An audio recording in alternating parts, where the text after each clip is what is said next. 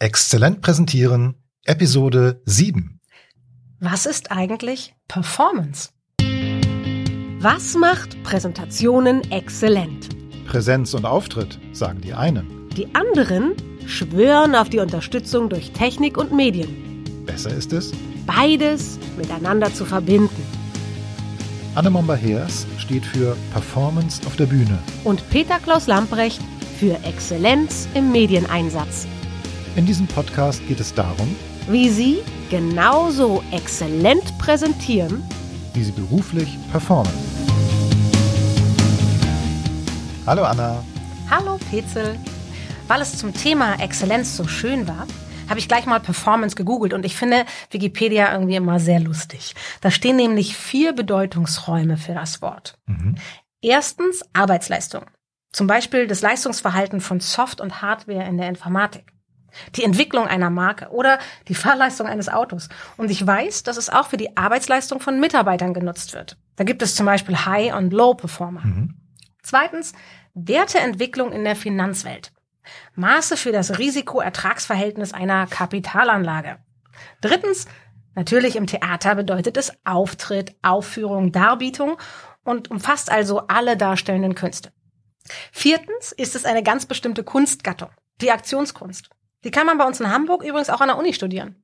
So, so. Heute bist du die Klugscheiße, Anna, oder? Stimmt. Ähm, ich habe noch Performance gefunden. Das ist ein Begriff aus der Linguistik. Bezeichnung für die Sprachverwendung, also das Sprechen. Auch wenn die Linguistik, die Sprachwissenschaften zum Präsentieren passen, führt uns das hier aber nicht weiter. Ja. Dann habe ich noch geschaut, ob es einen lateinischen Ursprung gibt. Fehlanzeige, Performance kommt aus dem Englischen. Bestenfalls aus der Rhetorik kennen wir den lateinischen Begriff Actio. Das ist das freie Vortragen einer Rede, aber das ist ja nur ein Teil der Performance. Genau. Ich habe mal im Merriam-Webster, also im englischen Duden nachgeschaut, weil ich ja heute die Klugscheiße Anna bin. Ne? Okay. Und dort habe ich sechs Kontexte für das Wort gefunden. Erstens, die Ausführung einer konkreten, zielgerichteten Handlung. Finde ich super. Zweitens, die Erfüllung einer Anforderung, hatten wir schon. Drittens, die Darstellung einer Figur in einem Stück und hier auch die öffentliche Präsentation oder auch die öffentliche Ausstellung ist mit gemeint. Ja. Viertens, wie ein technisches Gerät funktioniert, hatten wir auch schon. Fünftens, wie sich jemand auf einen Impuls, einen Reiz hin verhält. Finde ich total spannend. Und Okay. sechstens, auch die individuelle Art und Weise, wie sich jemand ausdrückt. Das hast du vorhin schon gesagt. Ja. So, lieber Petzel. Und was meinen wir jetzt damit? Ähm, ich nehme Antwort C. Das ist klar. was habe ich da nochmal gesagt? Ich weiß, was es für mich bedeutet. Und zwar die Erfüllung einer Anforderung. Und zwar sowohl, wenn es um die Darstellung einer Figur geht, als auch die Funktionsweise meines Rechners, als auch die Leistung eines Klienten in seinem Business. Das ist alles korrekt. Wir verwenden Performance ja auch in einer mehrdeutigen Weise.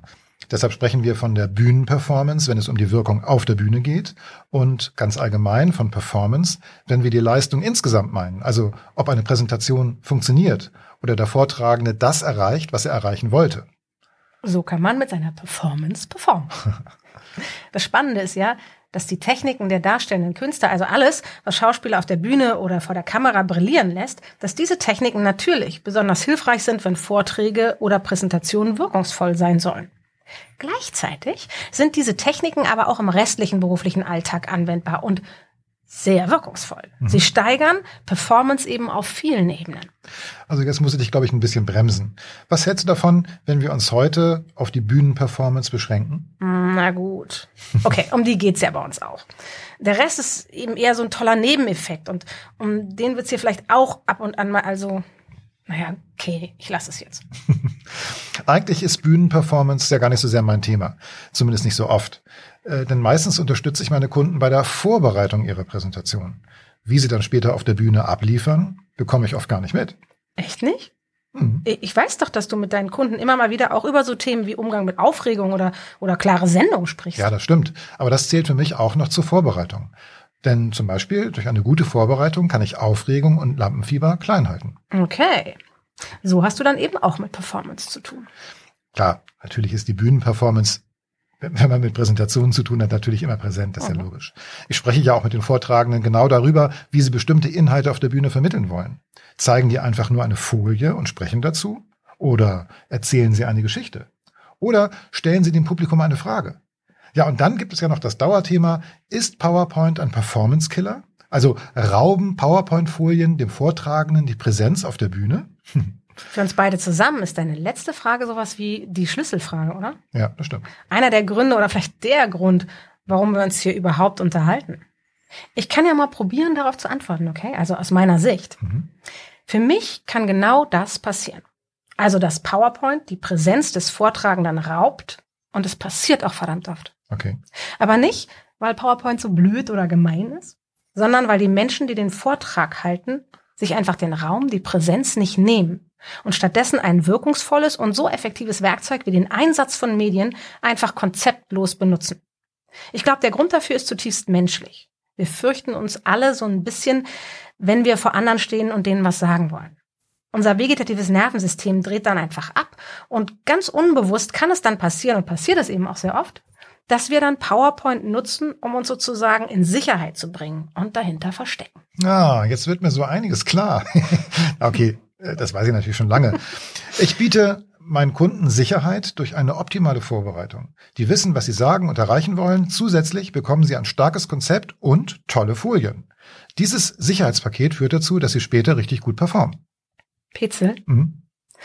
Das klingt jetzt so, als wenn du denen die fette Präsentation machst und dann stehen die da und haben irre tolle Folien und die sind der Knaller, diese Folien, dann auch richtig schön viele. Und dann fürchte ich doch, dass wir beide das Ergebnis unterschiedlich bewerten würden. Echt jetzt? Jein. Ah, mit wem mache ich diesen Podcast? Ich kenne dich nicht wieder. Ja, keine Angst. Also hübsche Folien allein funktionieren ja auch nicht. Okay. Während der Vorbereitung ringe ich regelrecht mit den Vortragenden, weil ich so gut wie jeden Text aus den Folien entferne. Und das bedeutet, die Vortragenden können nicht von den Folien ablesen, sondern sie müssen den Text drauf haben und eben selbst vortragen. Manchmal ist das ein Kampf, weil sich die Leute erst daran gewöhnen müssen. Aber dann, wenn Sie sich darauf einlassen, kommt am Ende eine richtig gute Präsentation dabei raus. Warum? Weil die Folien eben nicht die Hauptrolle haben, sondern nur die Unterstreichung dessen sind, was die Referentin sagt. Jetzt ist alles wieder gut, ich bin beruhigt. Es passiert aber noch mehr. Weil wir so intensiv um die Folien ringen, ist die Vortragende am Ende so gut im Thema drin, dass sie die Folien gar nicht mehr braucht. Eine Kundin rief ich neulich nach ihrer Präsentation an und sprach von Glücksgefühlen, die sie während des Vortrags hatte. Schöne Story, die hast du mir letztens schon erzählt. Ah ja, in Episode 4, als du mich ausgefragt mhm. hast. Aber die Geschichte passt auch hier so gut, dass ich sie kurz wiederhole. Also wie ist es denn zu diesen Glücksgefühlen gekommen, habe ich gefragt. Und ihre Antwort, sie konnte endlich ihrem Publikum in die Augen schauen, mit den Zuschauern interagieren. Warum? Weil sie nicht mehr von den Folien abgelesen hat. Das ist echt eine coole Geschichte. Vor allem, weil sie so schön beweist, wie das mit dem Oxytocin funktioniert. Aha. Es reicht eben, da vorne Augenkontakt mit möglichst vielen vom Publikum zu haben und schon kannst du dich über einen soliden Oxyrausch freuen. Das macht dann, dass du glücklich und klug bist. Die meisten wissen leider gar nicht, wie gut Blickkontakt für das Denken sein kann. Okay. Weißt du, wann ich die Bühnenergebnisse meiner Kunden am tollsten finde? Dann, wenn der Vortrag wie ein Dialog oder auch eine Choreografie aus den Worten, dem Handeln und dem Medieneinsatz ist. Manchmal zeitgleich, manchmal abwechselnd und immer in der Wirkung so, dass die Message auf den Punkt kommt. Beim Zuschauer. Und genau das ist das Ziel. Die Leute dahin zu bekommen, dass sie souverän unter Einsatz der richtigen Mittel auf der Bühne Wirkung erzielen. Für mich ist ein Vortrag oder eine Präsentation der Inszenierung eines kleinen Theaterstückes oder eben so einer Performance eines performativen Events sehr ähnlich.